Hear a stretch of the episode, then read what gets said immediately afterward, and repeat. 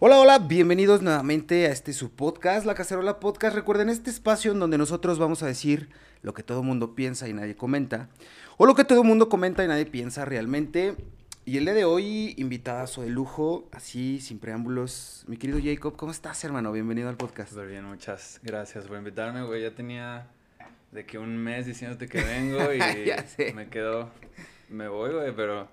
En mi, en, mi defe- en mi defensa diré que me dejaste en visto, güey. Nah, no te creas, güey. No, pero, pero sí, por ahí este, se complicó un poquito, pero ya se armó, mira, la Sí, charlita ya se es armó. importante.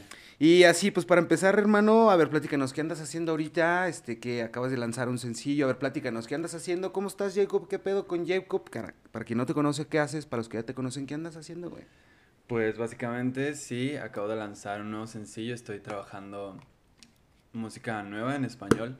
Ujú. La gente después de mi primer trabajo que fue en inglés me estuvo comentando que pues les interesaría escucharme en nuestro idioma madre. Ok. Entonces este dije, güey, pues ¿por qué no, no? Sería entretenido y divertido. La primera razón por la que lo intenté fue por ah, pues ampliar como mi mi portafolio, podría decirlo, Ok. y también exper- experimentar más que nada. Y puedo decirlo que me divertí. Tengo ahí como tres piezas, tres obras, Ajá. tres canciones que, que están en, en espera. Ya salió la primera que se llama Me Tienes. Ya la pueden encontrar en YouTube y pronto en todas las plataformas, así como mi primer álbum que se llama Dream. Ahorita estoy en eso, arrancando de nuevo con lo de con lo del proyecto por por temas sanitarios que se canceló mi primer tour, pero ya estoy Sí, volviendo. se nos atravesó una pandemia, entonces... Sí, Cosas que pasan, ustedes saben, pero... estuvo feo. Oye, güey, platícame, o, sea, tienes eh, tu primer, o tus primeros productos terminados, por así decirlo, los tienes en inglés. Me llama un poquito la atención, ¿por qué hacer un material en inglés, güey? O sea, quisiera, a ver, ¿por qué no? O sea, la pregunta más bien es ¿por qué no? Pero a veces, eh, no, pero más bien, a ver, tú primero, ¿por, por qué hacerlo así, eh, arrancando, iniciando, hacerlo en inglés, en un mercado, pues que el Chile no está diseñado para eso? ¿Por, qué. ¿por qué tomar esos riesgos? Pues mira, em, la música me gusta como forma de arte, entonces es mi responsabilidad como artista analizarla. Y me di cuenta a lo largo del tiempo que el inglés tiene una estructura donde las vocales se usan de manera muy ampliada y las puedes como... Puedes modificarlas, jugar con ellas de una manera muy interesante. Son muy estéticas, entonces dije, güey, el inglés, a diferencia del español, las vocales me gustan mucho. Voy a, voy a tomar ese camino. Más que pensar en el mercado, lo tomé así como más, este, pues como más introspección, más como interés por, el, por las fonéticas del inglés, que por decir, no, güey, ahorita hago en inglés y me voy a ir súper chido. Más bien fue así como porque las, sí, por las vocales me parecen así como O sea, bellísimas era, en el inglés. era un tema, era un tema vocal, no un tema lírico, Ajá, pues. O sea, lo, sí, le sí. diste más por, el- por un lado estético que, que por un Ándale. lado de, de- de transmisión del mensaje final. Sí. Así lo. Sí, es, lo dijiste súper bien porque lírico me gusta más el español. Ujú. Las letras en español me pegan más. Es mi idioma madre, es Ujú. como, güey, el español. Quedo más satisfecho diciéndolo en español Ujú. que en cualquier otro Sí, idioma, sí, porque sí. simplemente llevo toda mi vida hablando ese Claro. idioma. Pero fonéticamente el inglés me interesa mucho y no sé. Creo que. Creo que por eso es la razón. Oye, ¿dónde surgen las ganas? O sea, ¿dónde fue como ese punto de quiebre que dijiste, me quiero dedicar a esto? Pero pues esto no se construye de la noche a la mañana. ¿Sacas? No. Entonces es, es- es un proceso bastante largo, de un chingo de paciencia, de mucha constancia. Pero a ti, ¿qué fue lo que te hizo como ir orbitando, güey, hacia este pedo de, de decir, ok, me quiero dedicar a la música, quiero vivir de mi arte, o eventualmente vivir de tu arte, no lo sé, pero ¿qué fue lo que te hizo orbitar hacia esta industria, por así decirlo? Porque más que estilo de vida es una vida, o sea, no, no, Sí. no, sé, o sea, no te conviertes en un personaje, sino tú, Claro. o sea, vives este pedo, ¿sabes? ¿Qué fue lo que te hizo decidir, para allá voy, güey? ¿Y dónde fue como ese punto de quiebre que dijiste, sí, a huevo, aquí es este pedo? Pues fíjate que envuelto en el arte he estado desde muy pequeño, más que nada en la música, porque mm, mis padres me acercaron al piano como a los ocho años. Entonces me di cuenta de que al tocar, estructurar fraseos en el, pues en las teclas del piano, tenía un sentimiento, un sentimiento increíble en el pecho. Eso era lo que decía, pues era un niño de ocho años, jamás había experimentado algo así y dije, güey, esto se siente increíble, quiero más, ¿no? Entonces empecé como a desarrollar este hábito de estar sentado en el piano. Y este, ahí pasaron los años, me invitaban a varios conciertos donde son recitales, pues no son obras tuyas, son de los compositores clásicos. Sí, sí. Y ahí estaba, ¿no? En un momento cuando pues te empiezas a nutrir más de gente, experiencias, ya sabes, estas épocas de preparatoria, juventud, que dices, este, pues hay unas ganas, no sé de dónde vengan, que es por expresarte. Y la manera en la que me gusta hacerlo es en la música. Entonces dije, güey, voy a, voy a ver qué pasa. Y escribí mi primera canción, recuerdo, como a los 15 años. Es en el, fue en el piano. No sé dónde está esa canción, porque no la, no la grabé, no la escribí, no nada. Pero fue de una tarea a la escuela de música a la que iba. La presenté y me olvidé de esa canción. Porque estaba muy centrado en la escuela mis padres son bastante estrictos por ese camino, entonces tenía que estar así en la escuela. ¿Estudiaste música? No. No, estaba en la escuela así como, mm, pues tradicional, la preparatoria, pero tenía que estar así. Luego tomar clases de inglés y luego repaso. Entonces, estaba, pues se me iba el día, ¿no? Y luego ir al gimnasio y cosas así.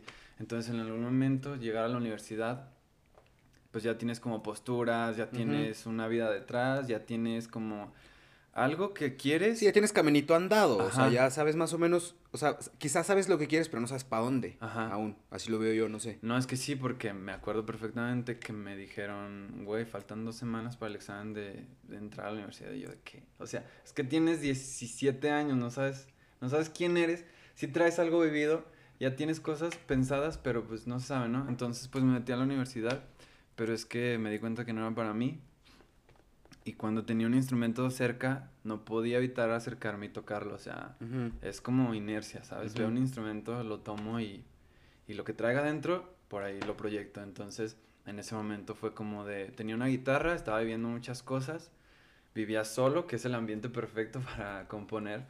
Y este... O no. Digo, a ti te funcionó, pero hay gente que... Ah, claro. Sí, claro. Claro, claro, pero das cuenta que yo estaba como desesperado de irme de mi casa, tenía que respirar, este, vivir cosas. Entonces pasaron, sucedieron cosas interesantes y te digo, me gusta como manifestarlas a través de las notas y de las letras, entonces... Digo, la, la, o sea, la síntesis, pues, de lo que nos acabas de compartir, digo, lo entiendo como que tú encontraste en la música a lo mejor un lenguaje en común en el que poder, o en el cual poder compartir y expresarte, ¿no? O sea, a través de la música tú encontraste ese, como ese canal, ese, ese carrito para trasladar lo que tú querías expresar y lo hacías a través de la música.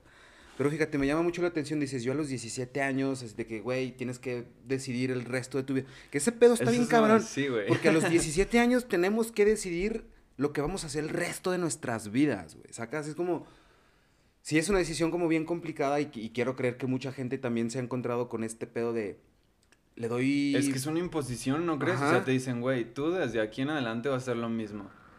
Que no tiene que ser así. No. Porque, por ejemplo, este proyecto yo lo tengo de aquí a unos 10 años. Luego quiero hacer otras cosas, si es que sigo vivo o no. Pero de aquí no sé. Y luego así, y así. Porque la gente, bueno, yo pienso que yo y los demás estamos en constante cambio.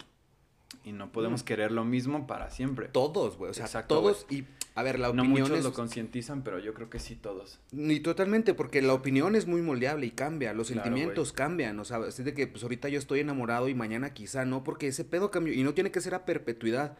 Inclusive pensamos que los pensamientos que los sentimientos, que las palabras son a perpetuidad. O es de que, ¿qué pedo, Jacob? Antes te gustaba la chela.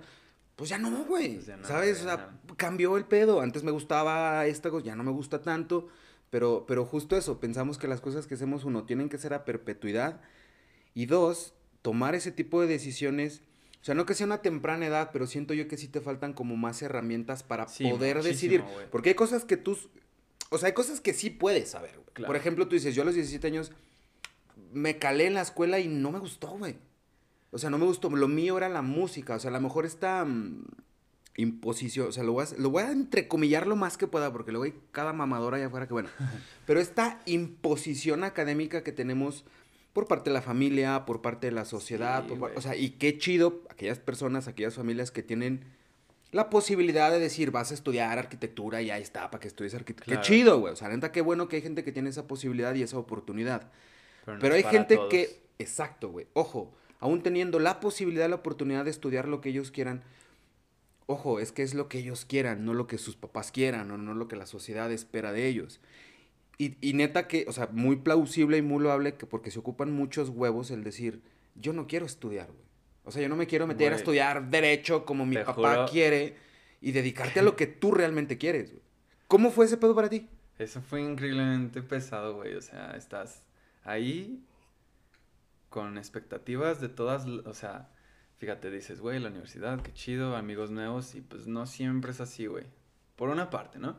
Por otra, pues llegaste ahí como, mm, bueno, llegué yo un poco obligado, Ajá. porque la escuela nunca me gustó, a pesar de que las Saludos a notas- los papás de Jacob. Ah, no es cierto. Las notas, las notas siempre las tenía altísimas. Ajá. Ah, no es cierto. Las notas iban bien, pero este.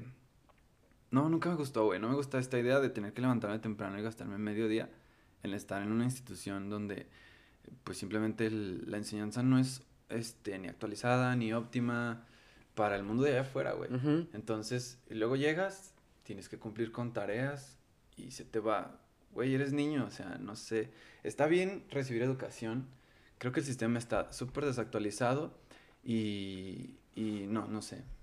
No me gusta la escuela, no estoy en contra de la escuela, pero tampoco me gusta que, que piensen que sea la dueña del conocimiento. Ujú. Entonces, ahorita donde estamos, allá afuera hay como, pues, personas que lo, que te proveen de conocimiento y es igual de válido, güey. Sí, Pues, te claro, puede, te puede funcionar, estamos en una era digital y puede funcionar. No, y aparte, yo- ¿sabes qué? En este, en este pedo de. O sea, lo acabas de decir muy bien, güey. O sea, y, y trasladarlo como el hecho de que tengas una carrera universitaria es lo que va a permear el futuro de tu vida, güey. No es Eso cierto. ya no funciona, güey. O sea, no y- más. y, hace décadas que dejó de ser válido, a- al menos a mi punto de vista, ojo, eh, dejó de ser válida esta, como esta narrativa porque, ok, va, yo conozco muy buenos abogados, muy buenos médicos, muy buenos arquitectos que traen un Uber, güey, un taxi. Sí. ¿Sacas, güey? Porque, porque ¿de qué les sirvió partirse la madre estudiando tanto? Porque, pues, la neta, un- un- una oportunidad laboral allá afuera no la hay. Que, ojo, sí hay, pues, pero, pero sobre, sobre qué estás planteando la decisión que vas a tomar. Porque, por ejemplo, también en esa silla se han sentado varias personas que han dicho lo mismo. A mí no me gustaba la escuela, yo mandé a la verga la escuela y me puse a hacer lo que sí me gustaba, lo- o sea, como perseguir mis sueños, ¿sabes? Porque yo, por ejemplo, también, cuando tenía 17 años, tenía como esta presión y esta disyuntiva entre hacer lo que yo quería y soñaba hacer y hacer lo que la sociedad o mi familia me decía que tenía que hacer. Entonces también se convierte en esta, en esta lucha de entre lo que tú quieres y lo que tú crees que ellos quieren para ti, güey. Sí, te Y digo, estás que, rodeado de ah, expectativas, ajá. estás presionado de todos lados, güey, de la, de la sociedad, de tus padres, de los demás, de los que te rodean, y es así como de, dejas la escuela y, y te ven diferente, güey. No sé si mal, pero muchos te ven diferente. Sí, te ven diferente, exacto. De lo que me preguntabas, ¿cómo fue eso para mí? Personalmente ha sido la etapa más pesada de mi vida porque rompí todas las expectativas que tenían los demás conmigo y es duro, o sea, aunque tengas el valor más grande del mundo, es, es, es pesado, güey. Sí, porque- claro. Porque tus padres, te digo, los que te rodean, tus queridos, te ven diferente desde ahí. Quién sabe qué vaya a pasar después. Pero después de que dejas la escuela, como que a pesar de que todos se quejan de que hay, güey, clases, no sé qué, pues salte, güey, porque yo, yo decía, güey, pues salte, ¿por qué no nos salimos? Si a nadie nos gusta la escuela. Entonces yo dije, güey, me voy a salir, eh, un día me voy a morir y cuando esté ahí tendido no quiero estar pensando en que gasté mi tiempo atrás de una libreta por- porque no la quiero, güey. El conocimiento está bien, pero Sí, yo sí, no quiero claro. esto, yo no quiero esto. Porque mira, es este pedo, y, y qué chido, pues, porque digo, honestamente sí siento que se ocupan muchos huevos para, para tomar ese tipo de decisiones. Pero sí va por dos lados, o sea, por ejemplo, el hecho de construir sus sueños, más bien, el hecho de cumplir con las expectativas de los demás, ahí, ahí también se parte otra vez en dos, porque, ok, es de, yo voy a cumplir las expectativas de ellos, pero si yo no cumplo esas, esas expectativas, pues, perdón, pero es que es pedo de ellos, no es pedo tuyo. sí, güey. O sea, porque quien se creó esas expectativas fueron ellos, no tú. ¿Sabes? Entonces, el también saberse no en deuda, es decir, yo no les debo nada a ellos. Quizá tu No. familia sí, este, esta, esta fidelidad, esta lealtad familiar, este amor a la familia, este agradecimiento, llámalo como tú quieras, güey. Pero allá afuera, a la gente, a tus profes, a tus compañeros, a la sociedad en general, saberte que, o sea, yo no les debo nada, pero ellos tampoco me deben nada a mí. Claro. Cool, güey. Y si tú te haces una expectativa, es tu expectativa. Y yo no estoy obligado a cumplir tus expectativas porque tú eres tú y yo soy yo, güey. ¿Sacas? Pero ¿qué sucede también? Esta es la contraparte. El decir, ok, va. socialmente eh, o en mi familia, en mi núcleo familiar, se espera que, que yo haga algo. Sí. Cuando no hago ese algo por cumplir otro, o sea, otro, otra variante en la ecuación, a veces sí tenemos que llenar como vacíos. Así, o sea, así lo veo yo. Tenemos que llenar ese vacío de, de decir, ok, la expectativa social, familiar, lo que tú quieras, no se cumplió académica en ese sentido de que, ay, mi hijito acaba una carrera y consigue un buen trabajo. Ese, esa es la peor estupidez que le pueden decir a alguien, ¿eh? Por cierto. Termina de estudiar y consigue un buen trabajo. Güey, esa frase ya está tan ambiguísima. ¿Qué es un buen trabajo, güey? ¿Qué es estudiar? Sacas, pero bueno. ¿Qué estás haciendo tú, güey, para decir, ok, no estoy cumpliendo con la expectativa social, familiar, moral que esperaban de mí porque estoy rompiéndome la madre para construir mis sueños? Porque los sueños se construyen, no se cumplen. Los sueños Sí, se construyen. ¿Tú qué estás rutina. haciendo, güey, para construir tus sueños? Para callarle el hocico a esa gente que dice, pero ven nada más, se salió de la escuela y va a valer madre. Porque muy probablemente lo has escuchado un par de veces. Yo lo he escuchado un chingo de veces hacia mí. Un chingo, sí. ¿Qué estás haciendo tú para construir tus sueños y para callarle el hocico a esa gente que dice ese tipo de cosas? güey? Fíjate que en un país como este, güey, para los artistas es complicado. Porque, pues, sales allá afuera esperando que alguien te va a abrir las puertas, que te van a recibir, que van a apreciar tu arte y así, ¿no? Entonces, pues, a veces pasa, a veces no pasa. Hay, hay, músicos millonarios, hay músicos muriendo de hambre, de hambre, hay cocineros millonarios, hay cocineros muriendo de hambre. Entonces, allá afuera es competencia. ¿Qué estoy haciendo yo? Pues yo decidí estudiar lo más posible del tema, donde me sintiera cómodo como para poder ejercer allá afuera una opinión y saber, pues conocer mi campo de trabajo, porque al final soy parte ya de un mercado. O sea, artista Ujú. pues es parte de un mercado, entonces vas afuera, este, construyes tu imagen, construí mi imagen, construyes tu trabajo, construí tu- mi trabajo, luego lo ofreces, las maneras en que lo ofreces. Y pues yo decidí este, preparar lo que iba a ir a ofrecer allá afuera. Entonces empecé a formarme en la voz, en el instrumento que elegí y pues líricamente no.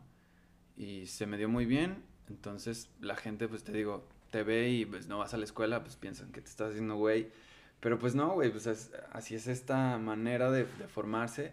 Entonces me formé y luego quise ya como ejercer. Pero te digo que fue cuando llegó la, la pandemia, porque eso ya fue hace dos años, güey. Entonces yo, eh, pues estoy en eso, o sea, estoy este, tratando de, de sacar a luz mi tratando de sacar a luz mi trabajo y que la gente lo pueda reconocer, porque hasta ahora he encontrado a personas que les ha encantado, eso me motiva mucho y creo que puedo ir mucho más allá, entonces, este, con eso, o sea, demostrar que tengo, tengo potencial, tengo disciplina en el campo y tengo y, aga- conocimiento. y agarrarte de eso, ¿no? Y no distraerte con Ajá, muchas cosas. Porque mira, me llama mucho la atención que dices, efectivamente, güey. Hay muchos chefs, que unos que están putrimillonarios y otros que tienen un puestito de tacos muy humilde, pero muy buenos, güey. Ajá. Ahí, este, vaya, en todas las profesiones, en todas las carreras y en todos los oficios hay gente muy talentosa. Sí. Y hay gente con mucho talento que no tiene el mismo éxito, güey. También, pero ahí es otro pedo porque el, Sí, parámetro del suerte, éxito... ¿no? Quizá, sí, O pero también en el, el parámetro del y- éxito es- se mide de una manera bien distinta. Pero justo ahorita vamos a llegar a eso. Pero antes de llegar a eso, sí quiero hacer un paréntesis porque, por ejemplo, mencionaste algo muy importante, güey. En el, el tema de, de- de quién es exitoso y quién no es exitoso bajo los parámetros que ustedes quieran, siento yo que es, o sea, no es lo que haces, sino cómo lo haces. ¿Sabes? Es, es este pedo y yo siempre lo he dicho fuerte y querido de no somos lo que somos por lo que nos toca, güey. Somos lo que somos por lo que hacemos con lo que nos toca. Entonces como que, ok, tengo este pedo, ¿qué voy a hacer con esto? En vez de quejarme, en vez de decir, en vez de hacerme la víctima, ay, es que no hay oportunidades, sabes que ella fuera, es que la chinga... Sí, es un tema contextual muy cabrón, es un tema de suerte, claro, güey. Hay golpes de Sí. suerte, hay gente que da un putazo y lo da hasta arriba, güey. Hay Y a la gente que le... que-. Ajá, güey, y entonces... otros a cin- 10 años. Pero cinco. también es muy contextual y, y- y lo dices con todas sus letras, pues está bien cabrón allá afuera por muchas cosas, ¿eh? Y estamos en un país en donde las oportunidades, es, Hay que hacerlas. Sí, cabrón, exacto, no te las dan, no- las oportunidades no llegan, güey, tú tienes también que que, que- que sí. generarlas. Pero hablabas algo muy importante porque iban a decir, qué pinche paradójico que, que este güey se salió de la escuela y ahorita está diciendo que se metió a estudiar algo que le importaba. Pero es que siento yo que ella estriba la diferencia, güey. O sea, el perder tu... No, ah, no el perder tu tiempo, porque sí, o sea, el conocimiento está bien chido. Pero ojo, el, la información no es conocimiento. Y mucha, mucha gente piensa y se confunde en este... "Ah, Es que yo leo un chingo. Pues el que leas mucho no te hace inteligente. Tienes mucha Pues información en la cabeza. Y quizá. menos si no lo vas a usar. Exacto, güey. Porque ese es el tema de la escuela, güey. Me diste todo esto, pero yo para qué lo quiero, güey. Exacto, güey. es como, tengo un putazo de información y me atiborraron y pum, pum, pum. Es Sí, como, o sea, yo, por ejemplo, que yo tengo dos hijos pequeños, chiquititos, y en el momento en el que mi hijo me diga, papá, a mí no me gusta, no sé, las matemáticas, güey, a mí me gusta el fútbol. En vez de yo ponerle un tutor de matemáticas para que sea bueno en matemáticas, yo le voy a poner un tutor de fútbol, güey. ¿Sabes? Porque él en eso es bueno. Y porque yo, al menos yo así lo veo, no tenemos por qué ser buenos en todo, güey. Porque no, aparte no bueno, podemos ser buenos en todo. Ponle que no sea bueno, pero lo disfruta, güey. Creo que ahí está la Exacto. felicidad, güey. Pues, ¿qué tiene? Te digo, o sea, el éxito se mide en lo que tú quieres, no en lo que tienes. Qué chido, güey. Fíjate qué bonita frase. Porque es justo. Y, y creo yo que inclusive justo de eso se trata. Es como este meme de, oye, güey, ¿tú eres feliz? O simplemente no la estás pasando mal. Mm. Pero analizándola es como, ah, cabrón. De o sea, sí es cierto, ¿verdad? Ajá, güey. ¿Y, y qué va? Entonces, ¿qué estás haciendo, güey, para sentirte bien?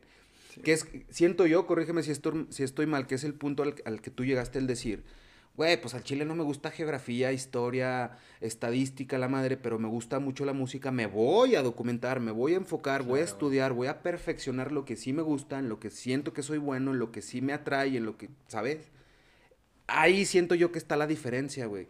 En el saber, inclusive, desde un inicio, detectar qué es lo que queremos, porque también se vale decir, no sé qué quiero, güey.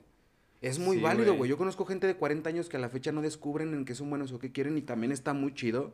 Y hay gente que desde los 15, 14, desde los 8 sabían perfectamente qué es lo que querían para... ¡Qué chingón! Pero también tener un poquito de humildad y decir, verga, güey, es que pues todavía no sé para dónde le doy, todavía no descubro. Está muy chido. Pero el cuestionarse, güey, es de... Sí, eso es muy importante, güey, porque creo que mi- eh, donde estoy ahorita se lo debo mucho a la filosofía, güey.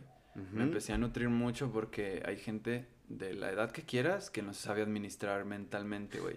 Y eso importa mucho porque, Wow.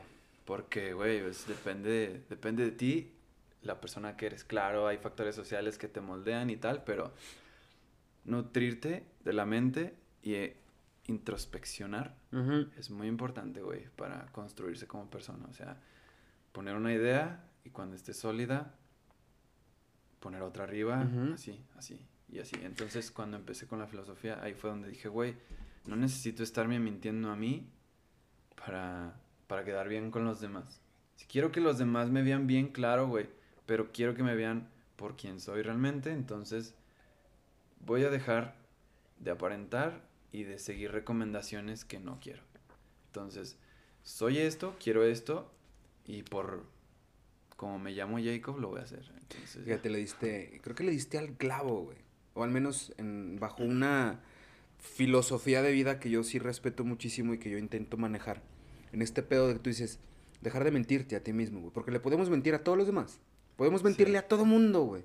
Pero no te puedes mentir a ti mismo, güey. No te puedes hacer pendejo tú solo, güey. o sea, sí se puede, porque hay gente que se hace bien pendeja. Yo inclusive en determinado momento sí estaba, pero no lo veía, pues. Ajá, no lo hacía bien pendejo. Entonces cuando, cuando vi ese pedo dije, wow. Sí. Y, y también, o sea, siempre lo he dicho fuerte y quedito, yo ya traigo este pedo de ser congruente con lo que digo, con lo que pienso y con lo que hago. Congruencia, nomás, güey. Sí, güey. Pero primero hacia conmigo, porque la misma, o sea, yo le puedo mentir a todos, yo puedo ser pendejo a todos, pero no me puedo hacer pendejo yo solo. Claro, güey. No me puedo mentir a mí mismo. Cu- Cuando yo me dejé, y esto es neta, y también lo he dicho en estos micrófonos, cuando yo dejé de mentirme a mí, las cosas cambiaron, ¿eh? Sí. Y me empezaron a funcionar un poquito mejor. Porque como que navegas más ligero, güey. Sí, güey, es que es un peso enorme Sí. porque dices, ¿por qué estoy aquí, güey? Y me estoy quejando todo el rato. Ni siquiera disfruto, o sea, ¿quién soy? Y empiezas a quejarte del trabajo, que no sé qué, que la culpa la tiene no sé quién, y así, güey. Es administración mental, güey. Desde sentimientos, desde emociones, desde lo que te sale de la boca y cómo expresas tu cuerpo, tu imagen. Entonces ahí se fue un... Es, todavía fue y es todavía uno de los pilares de, de, de donde estoy ahora porque estoy viviendo una vida buena, güey. Y podría estar mejor, siempre se puede estar mejor, Claro. pero estoy en camino. Y esa es la parte más importante para mí. Disfrutar el camino, no, no estar Es esperando que, el es que objetivo, se- güey. exacto, güey, se convierte como en este proceso de mejora continua porque, o sea, por ejemplo, siento yo, al menos de este lado, por ejemplo, la finalidad no es hacer un podcast, güey. O sea, ¿sabes? La finalidad no es tener un episodio terminado publicado. No, esa no es la finalidad, güey. De hecho, la finalidad es esta, porque la finalidad se convierte en el mismo proceso de mejora continua. O sea, mi finalidad es estar trabajando para, no por. No, más bien por, no para. Entonces, cuando yo tengo un, tú dices, cuando yo tengo un episodio, este episodio, que ya está terminado y así bonito, su carátula chingón, se subió al canal, esa no es la finalidad, güey. Porque como tú perfectamente lo dijiste hace rato, creas algo sólido, pum, lo solidificas y después pones algo encima de eso, porque es un proceso de mejora continua, güey. Es seguir mejorando, es seguir continuando, es, es continuar mejorando con el mismo proceso. O sea, el mismo Sócrates decía, el hecho de poderte detener a contemplar lo que está sucediendo, o sea, el contemplar, la recompensa de contemplar es el acto de contemplar per se. Porque, uno, no todos tenemos, la neta, el tiempo de, detenerte a contemplar. No. O sea, contemplar es un lujo, güey. Sí. ¿Sabes? Y el ponerte a contemplar y ver las cosas y el análisis y la síntesis que tú saques de eso ya es un pedo muy subjetivo y muy, muy personal de cada quien. Pero, pero no es lo que hiciste o, esa síntesis no es la finalidad. No es, el, no es lo bueno, es el acto per se lo que te recompensa, güey. Y, y, se vuelve lo mismo para acá. Si lo trasladas para acá, por ejemplo, para mí el proceso de mejora continua es constantemente estar haciendo esto. Mi primer episodio de este podcast fue con un teléfono celular en la mesita de un restaurante, güey. No estaba todo esto que ves ahorita, güey. ¿Cómo lo hice? No tengo ni puta idea, güey, pero es que sucedió, no te das cuenta, güey, lo disfrutas y sigues avanzando porque querer hacerlo, güey. Exacto, y querer hacerlo. Yo en su momento dije, quiero creer que, que ha sido así contigo y con muchos que también lo han compartido de esa misma manera. Yo no sabía para dónde, más bien yo no sabía cómo, güey, pero yo sabía que era para allá, ¿sabes? Cuando hacías algo, cuando lo compartías, cuando lo platicabas, ese pedito que se siente aquí adentro, yo, yo dije, yo le quiero hacer caso a eso, güey porque me hace sentir bien, porque siento que me hace crecer, porque no mames lo rico que es sentarte con alguien a platicar y compartir. Está bien chingón. A mí me fascina, güey. Yo dije, ahí es. ¿Cómo lo voy a hacer? No sé, güey. No sé, pero ahí voy, güey. Y no me importa lo que voy a perder, güey. Contigo quiero creer que fue igual, porque también es de, ok, hazlo con lo. Otra vez, somos lo que somos no por lo que nos toca, güey, sino por lo que hacemos con lo que nos toca. Es decir, pues tengo esto. A lo mejor tú en determinado momento agarraste un ukulele y dijiste, a ver, run tras, jalo, güey, pum, pum. Y al día de hoy tienes piezas terminadas muy interesantes, güey. Que hablando de administración mental, güey, que aparte también lo definiste muy chido.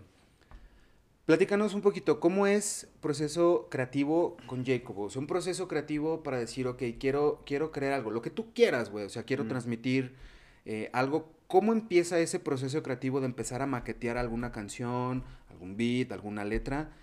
¿Cuál es tu proceso creativo, güey? ¿Cómo creas, güey? ¿Cómo le haces? ¿Bajo qué partes o bajo qué parámetros te permites hacer las cosas? Mm, es una pregunta muy interesante porque el proceso también es muy... Es muy variado. puede, puede pasar en un martes en la mañana como puede pasar a mitad de una fiesta cuando la idea nace. Para mí, mi proceso de creación se divide en varias partes y el uno es el, el génesis, que es donde la chispa llega.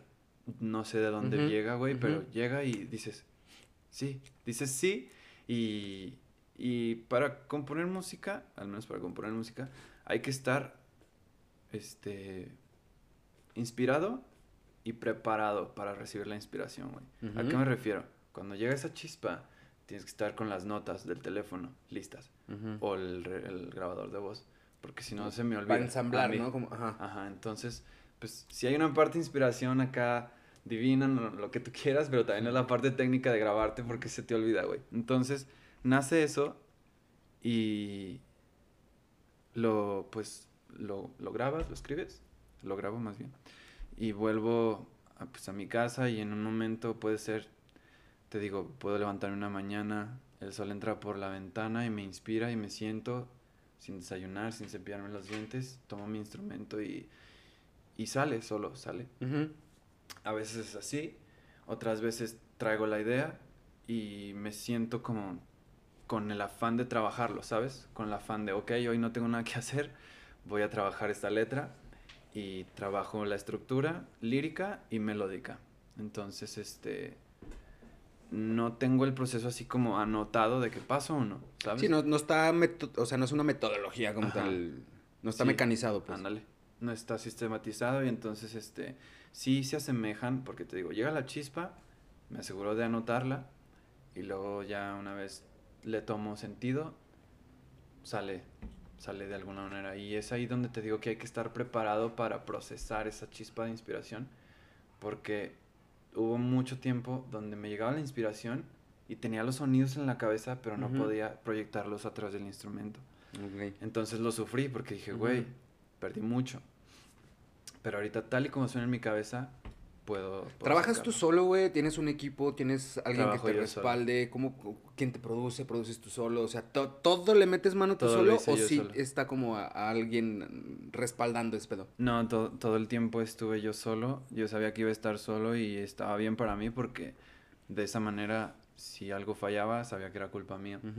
Y eso es lo que me, me, gusta. Entonces, producción este, de software se sé manejar, este, Pero que tanto, o sea, está muy, es muy loable, perdón que te interrumpa, es muy loable el decir, ok, si las cosas salen mal es culpa mía, pero también si las cosas, o sea, más bien, si las cosas salen bien es, es, es responsabilidad de todos y si las cosas salen mal es responsabilidad nada más tuya, pero que tanto te permitirías o te permites justo delegar, porque yo soy de la idea, yo, que al chile solos no podemos, güey. O sea, hay muchas cosas que podemos hacer solos, pero la neta, la neta, yo siempre he sido la idea y últimamente más que para crecer, no podemos solos. No, para crecer no. No, claro que no, pero, o sea, por ejemplo, para terminar esta canción que acaba de salir, nadie más participó más que yo. Ok. A la hora de proyectarla, a la hora de inspirarla, por supuesto que hay muchas cosas y personas detrás. Eh, lo que tú quieras. Una charla, un beso, una puesta de sol, un ave que vi, un sueño que tuve, o sea, y eso lo inspira pues el exterior, el ambiente donde estás, por eso... Sí, bueno, eso es matizarla pues, pero producirla como tal, o sea, el, producto, el producto terminado, el producto final terminado de esta es la canción, este es el video, esto es lo que yo hice como artista, pero... pero... Sí, todo lo, lo hice yo. Ok. El video, la grabación, el mastering y, y sí, la producción completa. Ese video que ves, todo, todo salió de mis manos. ¿Qué sigue? O sea, por ejemplo, que y, qué sigue en un sentido eh, no, no, no retórico, pero tampoco muy mecanizado? O sea, ¿qué, ¿qué, sigue en el sentido de qué quieres materializar como en el corto, mediano y largo plazo? ¿Y qué se viene para Jacob, güey? Pero también, ¿qué estás haciendo para que eso suceda? Mm. O sea, ok, ya sacaste el nuevo sencillo, vienen otros dos o tres, me decías. ¿Y luego? Mm, pues están esos y, lo que busco es, este, te digo, conectar con la gente, darlos a conocer de la manera que, que, tenga como posibilidad a través de las redes, a través de este escenarios, bla, bla, bla. Entonces lo que busco creo que va a ser ese el formato de ahora, sacar singles porque me di cuenta que a los álbums Aquí en México no se les pone mucha atención. No, y menos ahorita, güey. O sea, ya es. Ahorita sacar sencillo. O sea, más bien siento que es muy arriesgado sacar un álbum porque la, misma industria va a en chinga. Ajá. y, más para mi género, güey, porque sí se escucha todavía como lo acústico, pero ya no tanto. Y eso se refleja mucho en, la, en el arte, güey. O sea, el arte de la que quieras, del cine, de la pintura, de, de la música, las obras ya duran menos y tienen letras menos profundas, menos construidas y más así. Esta canción da un hit. Siento yo, güey, que se... O sea, sí, sí te sigo y tienes un punto, pero, pero siento yo que más, más bien, o sea, el hecho de que no sea tan consumido como antes, es que hoy en día tenemos la posibilidad de agarrar de lo que quieras, güey. Es decir, se dispersó tanto o se fragmentó tanto el mismo consumo. Porque, mira, por ejemplo, no sé, no sé si a ti te sucedió, pero, por ejemplo, digamos, digo yo, güey, ya estoy, ya estoy más para allá que para acá, güey. Tengo 34 años, güey. Pero cuando yo tenía, no sé, 17 años, yo crecí escuchando punk rock, güey, por ejemplo. Rock, dejémoslo ahí. Para mí, ese pedo era lo bueno y ese pedo era lo que valía. Y todo lo demás eran unos pendejos. Los raperos, los de música electrónica, los de acústico, los de música grupera. Para mí, todos esos güeyes eran unos pendejos, güey. Pinche música fea y esos güeyes no saben. Eventualmente, yo me di cuenta que pues que yo estaba en un error. Yo me di cuenta que yo estaba en un error. Yo no estoy diciendo que los demás estén equivocados. Es pedo de ustedes. Pero yo me di- dije, güey, qué pendejo y qué pendejada el haber crecido o el por mucho tiempo el haber el haberme montado en esta narrativa porque cuando empecé a no que los conociera, cuando empecé a hacerme un poco más inmerso en distintos géneros, dije, "Wow, cabrón, qué bonito." Sí. Y me dio mucho y crecí mucho y tuve mucha más apertura. Entonces eso a mí me permitió que más allá de lo que yo realmente escuchaba, de lo que, de lo que me, me- me constituye, por así decirlo, empecé a escuchar más cosas. Entonces, te juega la, o sea, te juega la inversa también, te juegan pro y te juegan contra el decir, pues es que hay mucha gente que ya no consume música, eh, o sea, que se hace y se crea con el corazón, güey. Me queda clarísimo que, que se le imprime muchísima pasión a, a lo que tú haces y a lo que mucha gente No, no hace digo lo que, tú. sea con el corazón, que, o sea, no digo que, porque yo me, me refería al folk. El folk ya no se consume tanto, pero yo sé que toda la música del género que sea va con el corazón, güey. No, pero a lo que yo me refería es de, ok, el folk no se consume tanto a lo mejor de los que eran consumidores eh, ya fervientes, güey. Pero, pero agarras y em- como ya está tan disperso este pedo, te van a seguir escuchando ellos quizá a menor cantidad o intensidad porque ellos también ya empezaron a agarrar poquito de más. Entonces, lo, digamos que tienes del 1 al 10 para escuchar, güey. Antes escuchabas un 9 folk, pero ahora conociste un putazo de géneros más o un putazo de propuestas más y ya no escuchas un 9, ya escuchas un 6 y esos tres les metes más cositas, ¿sabes? Disperso. Sí. Pero, ok, yo que antes escuchaba todo el día folk, ahora lo escucho nomás la mitad del día, pero otros güeyes que antes no escuchaban folk, ya lo empiezan a escuchar, Sí, también. ¿sabes? Porque se dispersó tanto, entonces...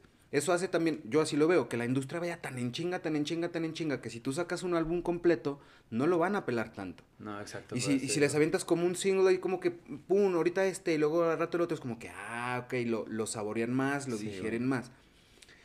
Justo a, a lo que voy con esto es tener esa apertura, o al menos en- a mí el darme cuenta de tener esa apertura y no estar escuchando folk quizá todo el día, me permitió, cre- a mí, me permitió crecer, güey, me permitió darme cuenta No, de claro, otras perspectivas, de otros matices, de otras cosas que son riquísimas. Tú como músico a lo mejor no pusiste tanto énfasis en una cosa porque tú desde muy chavito tenías como un espectro más amplio, los que no somos músicos, pero, pero justo eso, la música marca, define y constituye. Yo así lo veo. Sí. La, la música marca tu vida, define quién eres y constituye lo que puedes o no hacer por el resto de tu vida, güey, inclusive, porque la música es un lenguaje universal que tenemos todos, güey, independientemente del idioma que hablemos y cómo nos comuniquemos. La música es un lenguaje universal, lo hablábamos hace rato. Sí, Tú sí, encontraste un lenguaje a través de la música para compartir. Hablando un poquito justamente de la música, yo siempre he creído que literal y metafóricamente somos lo que comemos, somos lo que consumimos. Las series que vemos, los libros que leemos, la música que escuchamos. ¿Qué consume Jacob? güey? ¿Qué te permites consumir? ¿Qué te inspira, güey? O sea, porque somos lo que consumimos. Sí. ¿Qué sí, consumes? Es muy, buen, es muy buena propuesta porque, o sea, basada en tu imagen, basado en lo que, en lo que ves en televisión, basado en lo que traes en el teléfono, en lo que buscas en redes, es- eso, eso te construye una imagen social. Pero yo, yo, por parte de la música, por parte de la música, soy muy random, güey. O sea, por ejemplo, en la mañana, apenas son las 7 y ya estoy escuchando Travis Scott Ok. un día. Otro día me levanto a las 11 y escucho Franz Liszt, un pianista.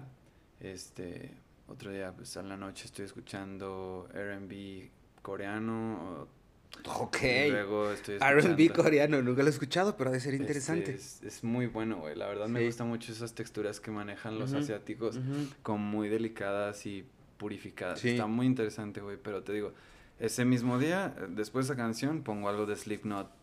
Qué y, chido. y luego Lofi, o sea, también depende mucho como la atmósfera que yo quiera crear. Ajá. Inconscientemente como músico, no digo que todos los músicos lo hagan ni que lo deban de hacer, hay gente que no es músico y lo hace. Estoy criticando obras diario, güey. O sea, me mandan así como, güey, escúchate esto y tengo una cola larguísima y, y sí, me lo escucho, lo critico, me nutro de ello porque todo artista puede proponer cosas nuevas, güey. Y me quedo con lo bueno. O sea, entonces es, es como un proceso para pues mejorar, ¿no? Claro. O sea, más allá de, de, de este. O sea, me queda claro pues que no es una crítica, es más bien un análisis. Sí, es que sí lo analizo y luego formo una crítica, pero para mí no anda ahí de que, no, pues es que pues, Avenged Sevenfold no sirve. Bueno, ya ni, ni escucho esos güeyes, pero bueno. Te digo que este puede ser clásico, puede ser lofi, puede ser jazz, puede ser rap, puede ser rock. Pero yo creo que todo, todos, bueno, mm, mm, no lo aseguro, pero yo siento y yo creo que todos sí tenemos como, como este género que es como, como en nivel El- jerárquico el el, dream el pop. chingón, güey, el verga. Sí, tengo dos, el dream pop y el folk. Ok. Si necesitan artistas, es Tom Odell, Baines World y... Sí, esos O son sea, mis medularmente dream pop y folk, eso es lo Sí. tuyo. O sea, eso, eso sí, que te quiten todo lo demás menos eso. Ajá. Chingón. Sí, esos son un piano con un güey medio ebrio, soy yo, y también un güey en su cuarto así con flores Ay, y, huevo. y el, en LCD y con sus pinches luces acá bien tripeado con la guitarra de color, güey. Ajá. Oye, qué chido, güey. Se, se- ah, como yo lo vi, estuvo verguísima, ¿eh? Es que está muy un chido güey en un piano medio ebrio, corte A, un güey en su cuarto con una guitarra, colores, así. Güey, qué, chi- Ajá. qué rico, cabrón. Sí, Qué güey. rico. Está muy interesante ese trip, es como lo- con lo que más me identifico. Y este, eso es por parte de la música, por parte de las artes plásticas. Me gusta mucho el barroco, güey. Ok. Soy muy fan del barroco y del renacimiento. Creo Chingón. que es por los colores, eh, por parte del renacimiento, y por parte del barroco como la iluminación, que sea así como muy tenebroso, güey. O sea, como que esas obras me gustan mucho. Qué y en las esculturas lo- los cánones viejos me gustan mucho, güey. Aunque no los aplico a la hora de, de ver los cuerpos de las personas, pero en las esculturas sí me encantan. Este, por parte de, de entretenimiento me gusta mucho el anime, güey. Creo que es una forma de arte muy interesante porque más que promover risa, güey, promueve valores que aquí en Occidente no se tienen y que son fundamentales para una sociedad con respeto, güey. Y he aprendido mucho, güey. O sea, Wow, fíjate, honestamente, perdón que te interrumpa, güey, nunca había escuchado esto del anime, que eh, más que ser una caricatura para entretener, es, es, es un contenido que promueve valores. sí, güey. Perdón a todos los otakus que algún día les dije algo. No, no se crean. Pero la neta, no, algún te, día te pateé. soy honesto, güey. Yo, sí, perdón a todos los que pateé en la secundaria. No. Y te soy honesto, güey. Yo no consumo anime. Honestamente, yo nunca he visto. O sea, de repente sí, ok, pero que tú digas, ah, me voy a poner a ver a algo. La neta es que no. Y mucha gente me ha dicho, güey, está verguísima. No lo conozco. O sea, honestamente, yo estoy hablando desde mi ignorancia porque no lo conozco, pero también al chile nunca había escuchado como esa descripción o esa definición del anime. Es que Está tal vez chido. porque la... Fíjate que siempre que un nuevo tipo, una nueva forma de arte llega, la gente le tiene miedo y lo rechaza, güey. Ajá. Y luego lo aceptan y luego es un top. Simón. Un ejemplo más reciente es el reggaetón, güey. Ok. Lo- las nuevas generaciones, güey, que es esta madre es del diablo, no sé qué, y todos lo rechazaban, güey. Los veían raro, que pinches guarros, no sé qué. Pero ahorita, güey, es lo que ni te tengo que decir, güey. O sea, es lo más top que, que Sí, está. Y está bien chido, güey, la neta. Fíjate, Porque... curioso, por ejemplo, el movimiento feminista nada en- A ver, nada en contra... Porque no empiecen, ¿eh? Porque, dije, güey, son bien mamadores y mamadoras también allá afuera. Nada en contra, mucho love para todos. Pero, por ejemplo, yo sí me acuerdo cuando el, cuando el reggaetón iniciaba a, a- a tener más exposición. Lo que se criticaba tanto del reggaetón, sobre todo por, por, por grupos o colectivos feministas, era justamente la manera en que expresaban, exacto, Sí. exp- se, se expresaban de la mujer. Verga, güey, ahora ves una feminista bailando reggaetón y es la más empoderada del mundo. Qué chido, güey. O sea, qué chido, felicidades, porque también sirvió, o sea, en vez de es este pedo de saberle dar las vuel- vuel- saberle darle vuelta a las cosas para empoderarte, güey. Sí. O sea, te blindas inclusive de lo que, de lo que normalmente te, te atacaría, pues te blindas en eso. No es como, no sé, el gordito, güey, que ya se ríe de sí mismo porque es gordito, güey. En vez de que le echen Sí. carrilla y le hagan bullying porque es gordo, güey. Es de como que, oh, soy gordo, cállate a la... ve-". Qué chido, güey. No sé si por ahí va ese pedo, porque justo, o sea, al inicio el reggaetón tenía inclusive hasta un estigma bien grande, muy marcado de, ay, no mames, no dejen escuchar a los niños reggaetón. Y hoy en día el reggaetón tiene premios de las mejores, los Ajá. mejores escritores, los Grammys, y qué chido, o sea, neta, neta, qué chido. Pero justo eso, estamos Sí. diseñados para que lo que no conocemos nos Lo dé miedo. rechacemos, sí, y lo rechacemos. Y así pasa, o sea, te digo, lo pongo de ejemplo por lo del anime, güey, porque mucha gente de todas las generaciones lo rechaza porque pues no lo conoce, güey. Ni siquiera lo han visto y ya lo están rechazando. Y no solo pasa con el anime, te digo, pasa en la música, pasa en el arte. Pasa con un todo, buen de arte censurado, güey. Así, entonces, este, personalmente el anime como forma de arte audiovisual, eh, ajena a este lado del, del mundo, me ha nutrido muchísimo, güey, de valores, este, de relaciones personales, de uno mismo, de, del mundo como tal, de abstracciones. O sea, por supuesto que hay ahí. Hay algo también muy importante, más allá de, de los valores, es que así como el reggaetón y muchas otras formas de arte, el anime cubre fetiches, güey. Sin pedos. Ameniza Sí. muchas situaciones, güey. O Sí. sea, ves de todo, güey. Ahí te ¿Cómo va. que- Tú puedes levantarte y ver una niña que va a la escuela en moto y ya, güey. De eso va el, el anime. De eso va el anime, güey. Ujú. Y está verguísima. Entonces, luego puedes ver otro que son pinches chicas, güey, con orejas de gato y unos cuerpos increíbles, ¿no? También, güey. Cubre el fetiche que se te antoje. Y de música también, güey. ¿Qué se te antoja? ¿Una carne asada? Hay música para eso, güey. Los algoritmos la tienen ya sí, administrada, güey. ¿Qué se te antoja, güey? ¿Fumarte un porro? Hay música para eso, güey. Estar con tus amigos, con tus parejas, con, no sé, güey. Mm, estar bañándote, güey. Estar haciendo la cena. Estar leyendo, güey. O sea, ahí como... Por supuesto que es subjetivo, Ajá. pero la música como lenguaje, pues también es. Sí, claro. No, y, justo, o sea, porque es, es tan subjetivo porque lo que te funciona a ti no me tiene por qué funcionar a mí, güey. Lo que te gusta a ti no le tiene que gustar a los demás. Porque luego también muchas veces pensamos en este pedo de, güey, ¿cómo no te gusta? Pues no me gusta el anime, cabrón. No seas Ajá. mamón, es que tiene... Y por más que me... Digo, es un ejemplo. Y por más que me argumentes que el anime va a salvar la humanidad, güey. Pues no me gusta, güey. Ese es el pedo, güey. Que muchas veces no... no Deja tú de ser empático. Somos muy irrespetuosos, güey, porque queremos ser Sí, muy positivos al decir, güey, es que esta música, la música, el folk, el dream pop es lo... Güey, pues a mí No, jamás me gustan las cumbias, güey. Pero hay gente que se emputa, güey. O sea, hay gente que dice que estás mal, es que no mames, estás bien pendejo, güey, escuchando tus Pues bueno, güey, déjame... Creo que toda comunidad tiene una fracción así. Bueno, o sea, una fracción donde su fandom es así, güey. Todos.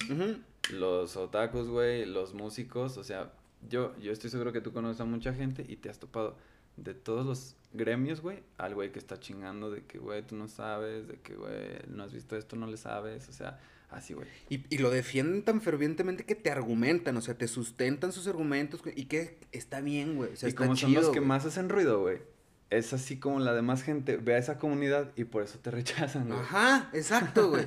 Y se crea, o sea, volvemos a lo mismo. Se crea como un pinche círculo vicioso, bien pendejo, güey, y caes en este feedback loop. Sí, que no está tan chido, güey, porque es este pedo de por unos la llevamos todos. Ándale. Como digo, muy retóricamente hablando. Ahorita hablábamos, güey, de, de. Porque, o sea, literal y metafóricamente somos lo que consumimos. Sí. Sí, lo creo yo. Pero, honestamente, también, literal y metafóricamente, somos no nada más lo que consumimos, sino que también lo que dejamos ir, güey, lo que sacamos. Dicho esto, hacerte una pregunta, güey. ¿Cuándo fue la última vez que lloraste de felicidad, güey? Uy. Mm, vamos a ver. Creo que antier, güey. Qué chido. Llorar casi diario, la neta, soy, soy un soy un ente muy llorón. Creo que creo que como soy muy sensible a bueno, yo defino sensible. Sensible es como perceptivo, una combinación de perceptivo y entra sale, ¿sabes? Ok. Entra sale. Ya. O sea, no nada más de que lo recibo y lo siento muy, muy, muy agudo, sino que entra, sale. Entonces, si algo, si recibo un estímulo de cualquier tipo, voy a reaccionar, güey. Y eso me ha ayudado mucho a lidiar con mi inquietud, con mi estrés y con mi furia, güey, porque soy alguien como, era alguien muy furioso. Entonces, sacar las cosas que te llegan de otra manera, como lo es el llanto, ya sea de felicidad, de tristeza, de ustedes digan la emoción que O sea, si te permites, pues, ese pedo, Sí. porque... Digo, esta pregunta siempre se la hago a, a todos los invitados que se sientan en esa silla y me he encontrado con respuestas muy interesantes. Evidentemente cada quien, y aquí no se le va a juzgar a nadie, cada quien tiene sus propias respuestas, pero... O sea, yo, por ejemplo, también soy bien chillón, güey. Porque Sí. yo eventualmente me di cuenta que está bien verga llorar aparte. O sea, Sí. aparte pensamos o tenemos est- esta, esta programación o este estigma o esta doctrina de que si vemos a alguien llorar pensamos que es por algo Está malo. triste ahí. Ajá, o sea, tenemos, eh, o sea, llorar sinónimo de algo malo, de algo negativo. Es como, no, güey. No, hay mucho detrás de un llanto, güey. Totalmente, Impotencia, júbilo. O sea, se puede llorar de, de se puede llorar de, de tristeza, pero de, de felicidad, de enojo, de estrés, de frustración, de sorpresa, de, de muchísimas cosas. Y muchas veces es de que ves a alguien llorar, o, o- o el grueso de la gente ve a alguien llorar y que es lo que dicen, ay, no llores. Ay, no, ya. Sí, cero Es sensibilidad. ¿Cómo por- que no voy a llorar? güey? Yo veo a alguien llorar y, güey, a huevo, güey, sácalo, cabrón. Vente. Sí, sí, sí. ¿Ocupas un hombro? Tengo dos, güey. Agarra el que quieras, ¿sabes? Porque, güey, tan rico que es llorar. Yo lo veo, el llorar lo veo como esta manera que el cuerpo tiene de materializar lo que está sintiendo, güey. Mm. Sea bueno o malo, sea grande o chiquito, o sea, pues a, a veces inclusive es de, ay, güey, una lloradita en la regadera y a seguirle, mi chingón, porque también Sí. tenemos que sacar ese pedo, porque lo que no saca se hace pesado. Sí, güey, Y pues si te digo que, pesado. que mucha gente se muere de estrés, güey. Eso es real, güey. El estrés mata muchísima gente porque te guardas, a los 30 te empiezan a diagnosticar madres del corazón porque te aguantas cosas, güey. De las que quieras.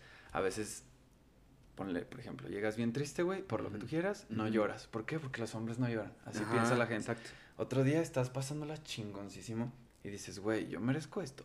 Y te aguantas la felicidad, güey. A mí me pasó una vez, no una vez, miles de veces, güey. Pero no lo concientizaba. Hasta cuando te digo, empecé a administrarme mentalmente, Ujú. dije, güey, ¿por qué, ¿por qué no habría de merecer? Merecerlo, bro. Lo voy a pasar chingón, lloro de felicidad y me pasa, güey.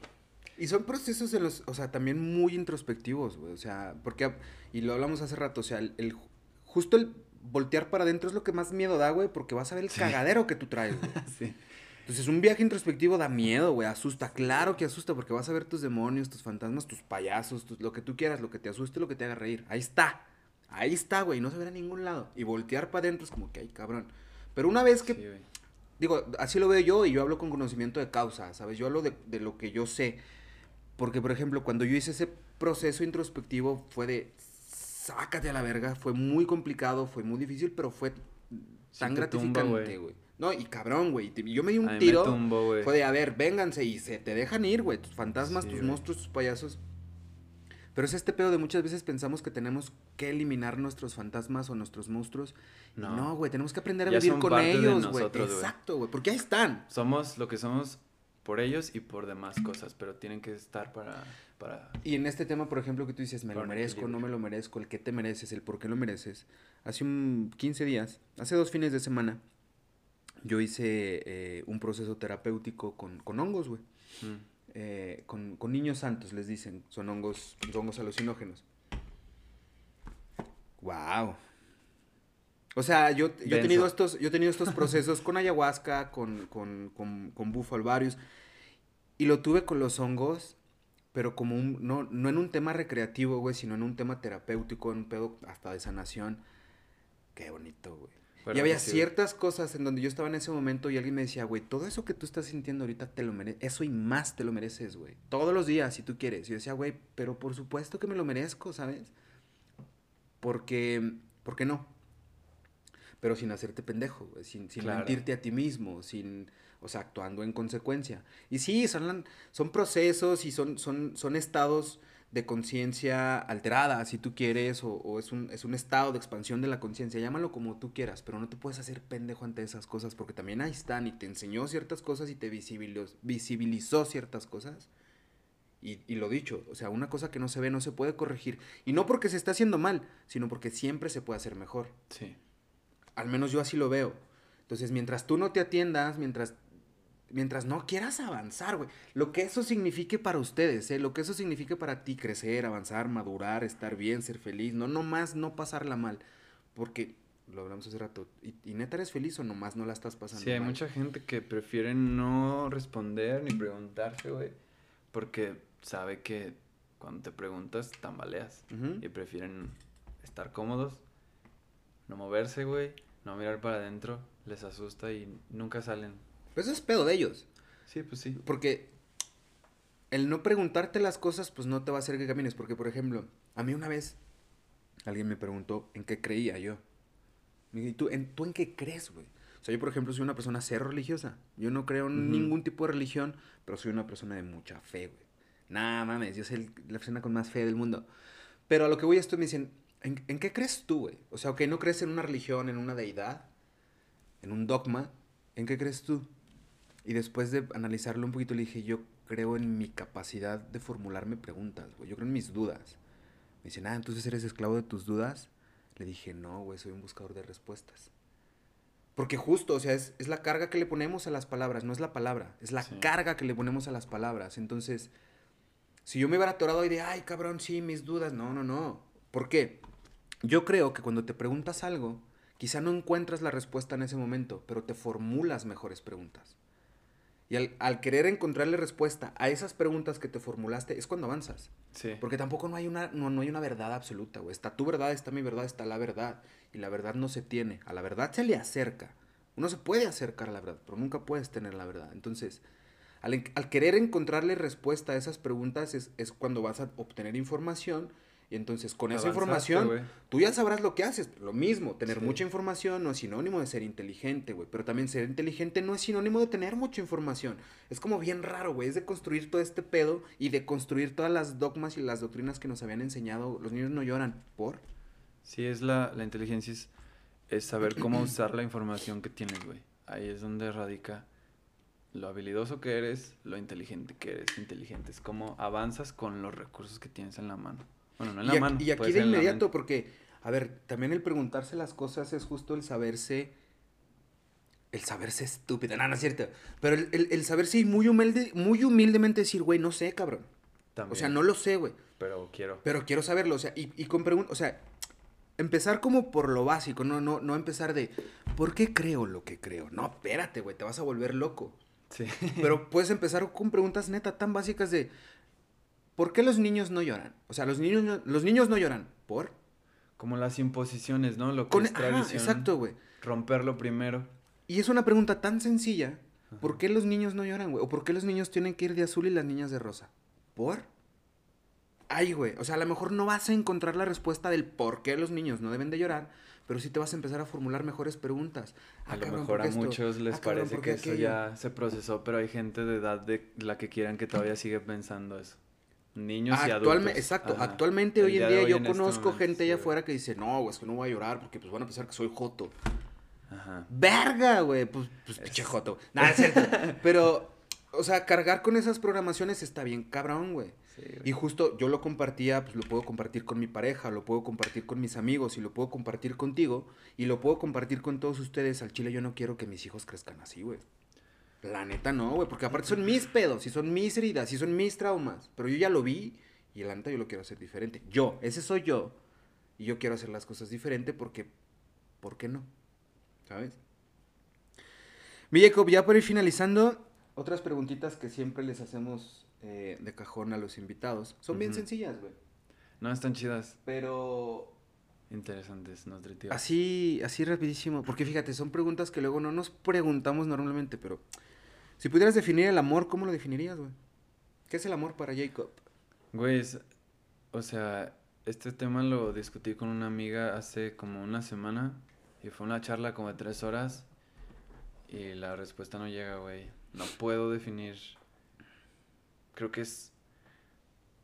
No sé, güey, no sé qué es. Porque se manifiesta de tantas maneras, güey. O sea, y, y no estoy hablando así como de cada quien lo ve diferente.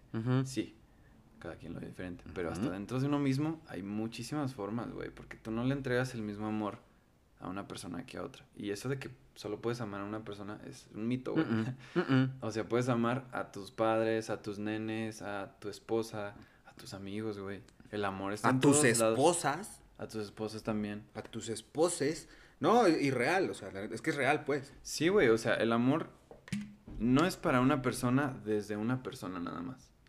El amor primero para mí está viene de mí para mí primero. Ajá. Y luego, Pues es que nadie puede dar lo que no tiene, güey. ajá. Esa es la respuesta, pero no puedo definir qué es el amor, güey. O sea, yo a veces pienso que nada más somos unos todavía unos simios con teléfonos con ganas de reproducirse y ese es y ese nivel de químicos es el pretexto, güey. ¡Wow! Gran frase, güey. Es Somos el nivel de químicos. unos simios con teléfonos con ganas de reproducirse. Gran frase, güey. La voy a apuntar. Sí, güey, o sea, es como... A veces tengo esa postura tan nihilista, pero luego he tenido experiencias tan mágicas, güey, que me hacen, pues, querer construir esta definición de qué es el amor. Pero es que te digo que se manifiesta de tantas formas. mi amor lo entrego, no sé, cantándote, por ejemplo, cocinándote cuando me visitas, eh, dándote mi tiempo porque es lo más valioso para mí. Y creo que, independiente de tu opinión, tu tiempo es lo más valioso que tienes, güey. Porque sin tiempo no existes. Literal. ¿Qué es el tiempo? Ah, bien mamadores. Ya. ¿Qué es el tiempo? El tiempo es un constructo que hicimos. No, no es cierto. Sí es, pero... Es que sí, pues sí. Realmente pero te digo, o sea, yo, por ejemplo, le otorgo tiempo a esto porque me apasiona, güey, y lo amo. O sea, conectar con personas es parte de, pues sí, de recompensarme a mí y de recompensar a los demás con lo que yo puedo aportar. Depende de la persona, es como tu amor se manifiesta de, pero no te digo así como con las parejas se manifiesta de exactamente así y con tus hijos exactamente así, porque no es así, güey. No puedo definir qué es. Sé que es algo mágico, güey, y es lo mejor que, que he sentido, pero bueno, de las mejores cosas que he sentido, pero no sé qué es, güey.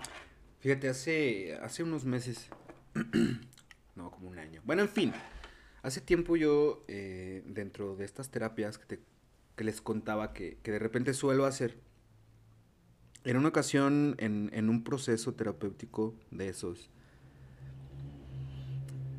digo, no, no, están para saberlo ni yo para contárselos, que ya se los he contado antes este, en estos mismos micrófonos. Y no están para creerme tampoco. Y me vale tres hectáreas de reata si me creen o no. Yo conocí el amor, güey. Te das cuenta que está, pero no lo puedes poner en palabras, ¿sabes? No, güey, es que cómo te explico algo que no existe aquí. O sea, ¿cómo te describo algo que no existe, güey? Aquí, al menos en este plano, pues, en, esta dimensión, si ustedes quieren. o sea, no te lo puedo describir, pues, para que ustedes se hagan una imagen en su cabeza. Pero lo que sí les puedo decir es que estamos bien pendejos cuando, de amor se trata. ah, no, aparte, sí, no, hombre. Pero a lo que voy es, muchas veces, porque tú, o sea, de alguna manera lo describías bastante chido, o sea, el, amor también es cantarte, güey, es, cocinarte, es, es, atenderte, es prestarte atención y tiempo. Eh, pero también muchas veces pensamos que el amor de pareja es uno, y el amor a nuestros papás es otro, y el amor hacia nuestros hijos es otro. Y al menos yo me di cuenta que no es cierto, güey. No, no son diferentes. Amor es amor, y se chingó, güey. Imagínate Mira, para poder dimensionarlo, para, intentar dimensionarlo, güey. Imagínate que tú en tu mano pones un granito de arena, güey. O sea, la, la, mayor expresión y la mayor definición y la mayor concepción que tú puedas tener del amor, por más grande que sea, güey. Todo eso cabe en un granito de arena y lo pones así en tu mano, güey. Pero para que se den cuenta lo que es el amor, el amor es todo la arena del planeta Tierra sigue siendo como un granito también. O sea, no, no pelamos, güey, para dimensionar. Y, yo ya estuve ahí, güey. No tienen que creerme. Probablemente si eran las drogas, no lo sé. No, no eran drogas. Era medicina. Pero a lo que voy con esto, yo, yo, me, yo me di cuenta, sí, que estamos bien pendejos porque pensamos que el amor es una cosa totalmente distinta a lo que realmente es. Sí, o sea, si nos acercamos poquito, si es como que le damos esa pinceladita, Tratamos una de manifestarlo, ¿no? Pero, pero nos falta mucho y está bien porque justo somos unos putos simios con teléfonos queriendo reproducirnos, güey. Hay muchas cosas que todavía no conocemos y que todavía no sabemos y que vamos en ese camino y nos va a tomar miles de años, probablemente otros millones de años, en entender un par de cositas más. Pero en ese proceso, en, en, el, en el que vamos aprendiendo, pues la vamos cagando mucho. Pero si tú me preguntas a mí qué fuera el amor, puta, yo tampoco sabría responderlo. Pero por ejemplo, si te puedo decir qué es el odio. O si te puedo, a, mi muy particular manera de percibirlo, y concuerdo mucho porque, por ejemplo, Roberto Martínez en una ocasión daba esta definición del odio, y yo concuerdo mucho con esa definición que dice que el odio es el amor sin los suficientes datos. Es el amor sin la suficiente información, güey. Eso es el odio. Y dije, fa, güey, me hace mucho sentido. A mí me hace, es más, me hace todo el perro sentido del mundo. Sí. Esa definición de odio. Sí, bueno, podría compartirlo porque lo he sentido. Y hablando de personas, cuando esto hacia personas, sientes esta necesidad de corregirlos para que te gusten, güey. Y tu cerebro los acepte. Así lo, lo he percibido yo. Hay personas que se me acercan, güey, y me cae, quiero recibirlos, pero como tienen nuevos comportamientos, tienen nuevas facciones, tienen cosas diferentes, no te puedo aceptar completamente y es ahí creo que donde dice lo de falta de información. Entonces, como que hay una necesidad o de cambiarte tú o de cambiarme yo para aceptarte.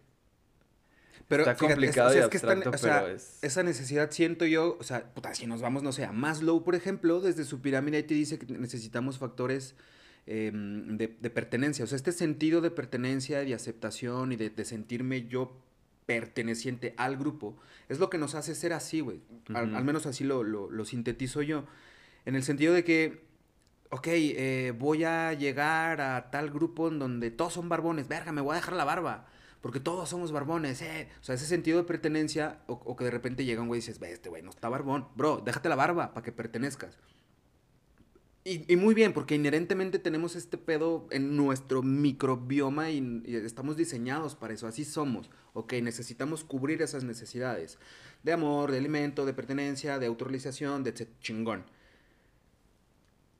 Pero ¿realmente será amor ese pedo? Porque siento yo, y así lo veo muchas veces, tiene, que tiene que ver más con el ego, güey, ni siquiera con el odio, es con el ego. Es que va a estar bien difícil pero, ah, pero ajá, o sea, ese, ese soy yo, güey.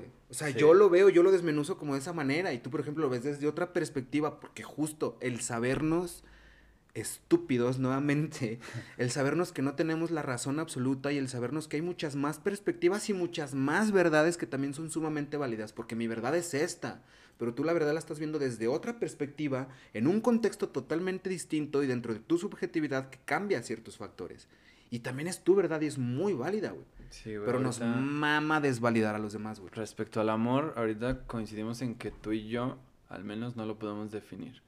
Pero allá afuera hay gente que cree que es lo que sabe y lo puede poner en palabras y para ellos, pues es eso, güey. Está bien, chido. Exacto. Pero ya el odio, ahorita sí lo podemos definir. Sin embargo, no porque lo podamos definir, va a ser el mismo.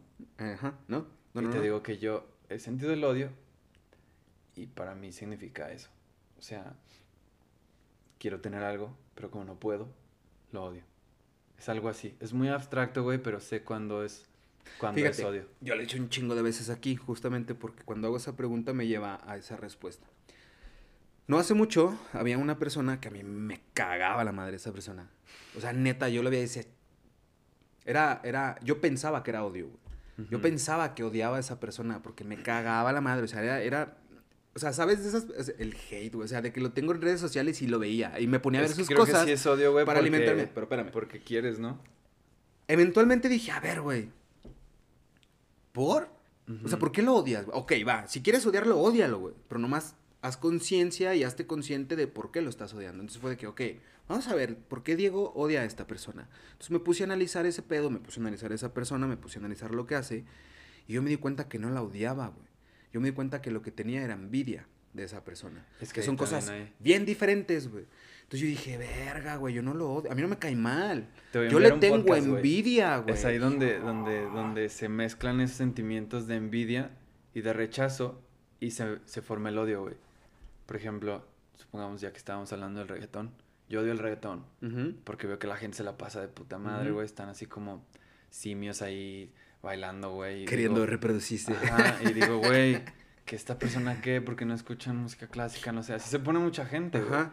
Güey, pues a lo mejor tú eres un amargado que, que, que, se la quiere pasar bien, pero tu música, tu burbuja, no te presta los recursos para pasártela así de bien y odias a estas personas que sí lo están pasando bien. Pero una vez que te acerques, porque te falta información, y una vez que te acercas, lo conoces, puede que te guste, puede que no, y ya no le vas a poner atención, pero si le estás tirando hate, güey, está la envidia. demasiada atención. Ajá, y ahí es el odio. Para mí ese es el odio, güey, donde está la envidia y la falta de información. Donde se mezcla. Puede ser de un objeto, de algo o de alguien, güey. O sea, porque por ejemplo, yo yo lo contrastaba justo porque yo ya he sentido odio. O sea, neta decía, te odio, hijo de tu puta madre. Y ya lo sentí en su momento, pues. Y decía, pero, pero nada, no se parece tanto. Entonces, a lo mejor no es odio, o a lo mejor sí. Entonces, cuando me puse a, analizarlo. güey, porque a veces sí hay gente que aborrecemos, güey. Pero nada más cuando Pero no necesariamente la odias tampoco. Ajá, exacto, te digo, porque ya son, son derivados, son diferentes. Y el saberse inclusive, o sea, en este pedo de inteligencia emocional, y, no me quiero ver así como que, uy, practicando la doctrina del estoicismo, pero no, poquito aquí nadie es experto, ¿eh? Bueno, Al menos yo no. Sí, no, no, no. Y, y- y no es decir, a ver, la filosofía del estoicismo se basa justo en eso, en, en- lo que no puedes controlar, güey, pues que no te afecte, güey. Es como, no, depende de mí, a la verga. O sea, poquito sí también, pero justo por eso dije, a ver, ¿qué es el odio y por qué lo odias? güey? Entonces, primero, o sea, me tuve que aventar para atrás, primero definir para mí lo que era el odio y tener claro para mí qué es el odio. Ok, esto es odio, güey. ¿Esta persona cumple con estos requisitos? No. A ver, entonces, ¿qué chingados traes? Digo, en un, no- en un pedo de inteligencia emocional a veces no sabemos discernir si estamos tristes o deprimidos, güey. Que son dos cosas totalmente diferentes, güey. Si estamos felices o estamos alegres. Si estamos enojados o estamos asustados. Si estamos estresados o estamos ansiosos. Son cosas bien diferentes, pero no las sabemos identificar como tal. Es un proceso muy largo. Pero lo que voy es, ok, justo eso. Yo me di cuenta que, que esta persona hacía cosas muy chidas que yo quería hacer, eh, que, que era exitoso bajo mis parámetros de éxito. Ojo, eh, bajo mis métricas y mis parámetros de éxito, esa persona es una persona sumamente exitosa. Entonces fue de que, güey, tú no lo odias, güey. Tú le tienes envidia y tú quieres lo que él tiene. ¿Qué necesitas hacer? Ajá. Pues ponte a chingarle, papi. Ponte a trabajar, cabrón. Más bien odiabas que tú no estabas ahí, güey. Exacto. Te digo, puedes, puede ser algo abstracto, alguien Mm. o una cosa, güey. Oye, sí, güey. eh, No lo había visto de esa manera, sí es cierto. O Gracias, sea, güey. podría, podría. Yo te- no te digo que sea así y, y ojalá como que te sirva para ampliar tu, Ujú. tu concepto de odio. Pero te digo, yo cuando sé que es odio, tiene el rasgo de que siempre estoy pensando en ello. O en Ujú. él, o en ella. o sea, le, le- le- le- dedicas das- demasiada ajá, energía a ese Y ese pedo. es el odio, güey. El amor sin, con falta de información. Exacto, güey. Pero hay veces que, por ejemplo, eh, supongamos que aborreces una canción. No le dedicas tiempo, güey. Nada más simplemente cuando aparece, Como, me caga. la evitas, me cubro los oídos, Mira, bla, bla, te bla. decir una cosa que a mí me sucedió bien cabrón, güey. Justamente por esta cerrazón que a veces tenemos y por ir como pinches caballos. Nada contra los caballos. sí, no, el sindicato de caballos, güey, me va a querer cancelar a la verga, pero bueno. Esto pasó creo que en el 2018 o 2019, bueno, el último año que hubo festivales, 2019, ¿no? Creo, güey, hace un buen Ya que no hay nada. En güey. fin, el punto es, eh, nos fuimos unos cuates y yo, nos fuimos al Machaca, a Monterrey. Y bueno, para no hacerse las largas, vimos a Bad Bunny, güey. A mí me zurraba Bad Bunny, güey. Pero, pero porque tenía este preconcepto, eh, preconcebido de un chingo de cosas y mi prejuicio hacia él. O sea, era de que de repente iba en el coche, salía una rola de él en la radio y decía, este mamón, y le cambiaba, Sí, güey. güey. O sea, así de que chingada, y le cambiaba. En fin. Estábamos en el Machaca eh, y uno de los artistas que, que queríamos ver iba después de Bad Bunny. Entonces dijimos, pues nos quedamos a ver este vato, pues para no movernos. Chingón. Sale este cabrón y wow. O sea, fue de, no mames, qué, qué buen beat, qué buen flow, qué buen pedo, qué bien me la estoy pasando escuchando este güey. Entonces, yo me la pasé riquísimo con ese cabrón. Bueno, no con ese cabrón, escuchando a ese cabrón. Eh, que después dije, mira, me gustó, güey. O sea, me gustó el pedo, me gustó. Entonces, em- al chile este- empecé hasta a documentarme un poquito más del Benito. Cuando conocí lo que realmente hace, o sea, deja tú de, de- de la rola que le pegó en la radio.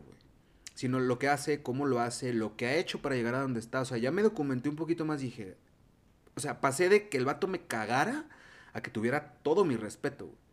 Es ahí donde te digo. No me güey. fascina, ojo, no es lo que yo pongo las mañanas cuando me levanto, pero al chile si sale una ronita del Benito, sí te la dejo, güey, A sí huevo. la escucho y sí le intento ahí perrear, no soy mejor perreando, pero pues, ¿sabes? O sea, este pedo que muchas veces, la neta, lo que tenemos es el desconocimiento de las cosas, por eso yo siento que el odio es el amor sin los suficientes Es ahí datos, donde te güey. digo, güey. Y lo quieres, o lo envidias, o lo quieres cambiar, güey. Estar allá o que estén acá. O sea, eso me pasa más con las personas que con lo abstracto, güey. Pero sí. Está raro cómo funciona ese tipo de cosas, pero también justo y nuevamente el, el saberte estúpido, es- así lo digo yo, pero el saberte humilde también decir, güey, al chile no sé, güey, no lo conozco, no me decir, ah, pinche vato, canta bien culero. Oye, ¿lo conoces, güey? ¿Conoces su trabajo? ¿Conoces lo que nomás estás hablando lo puro pendejo? Porque antes así era yo, eh. La neta, antes... eh, Porque también hablamos porque pensamos que podemos hablar, güey. Porque pensamos que debemos, güey, siempre tener la boca abierta. Y no, Creo que la gente no, no, sea, es este pedo no de que la- en silencio. La mejor manera de opinar sobre algo que no conoces es que no te callado, güey. Sí, güey. Si no lo conoces, güey, si no sabes de lo que estás hablando, la mejor opinión que puedes dar es no darla, güey. Al menos yo sí. Y, y vaya que yo, ustedes saben, a mí me mama hablar. Por mí, por eso hice un pedo. Para tener un micrófono enfrente y hablar todo el perro día. Pero aún y con eso, también la neta hay que ser bien responsables con lo que se dice, güey. Yo intento ser muy responsable porque ya este pinche hocico me ha metido en muchos problemas. La neta. Sí, a mí también. Pero me hago responsable de ese pedo. O sea, yo lo que digo aquí en este micrófono y allá afuera, y la misma, yo me hago responsable de lo que yo digo, no de lo que ustedes entienden. Porque Ah, ya, es eso es pedo. diferente, sí, cuidado con Entonces, eso.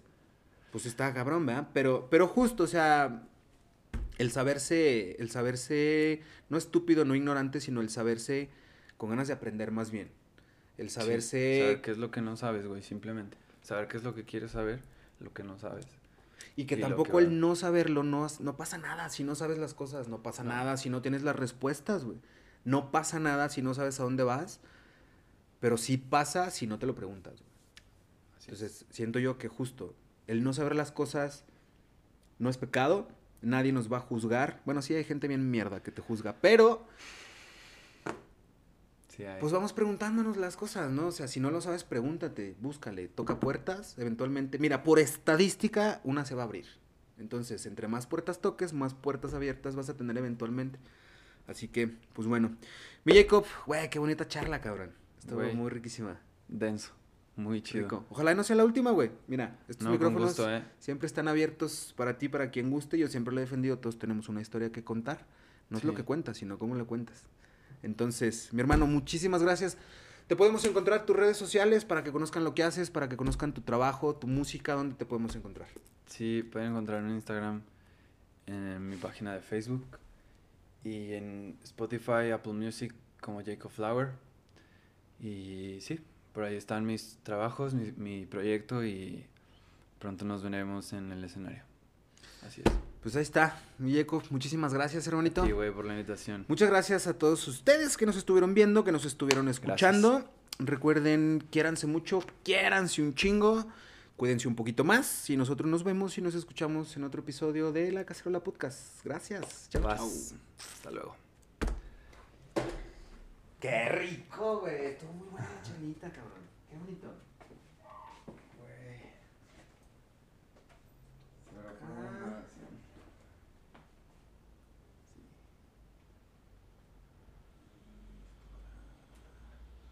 Se te güey.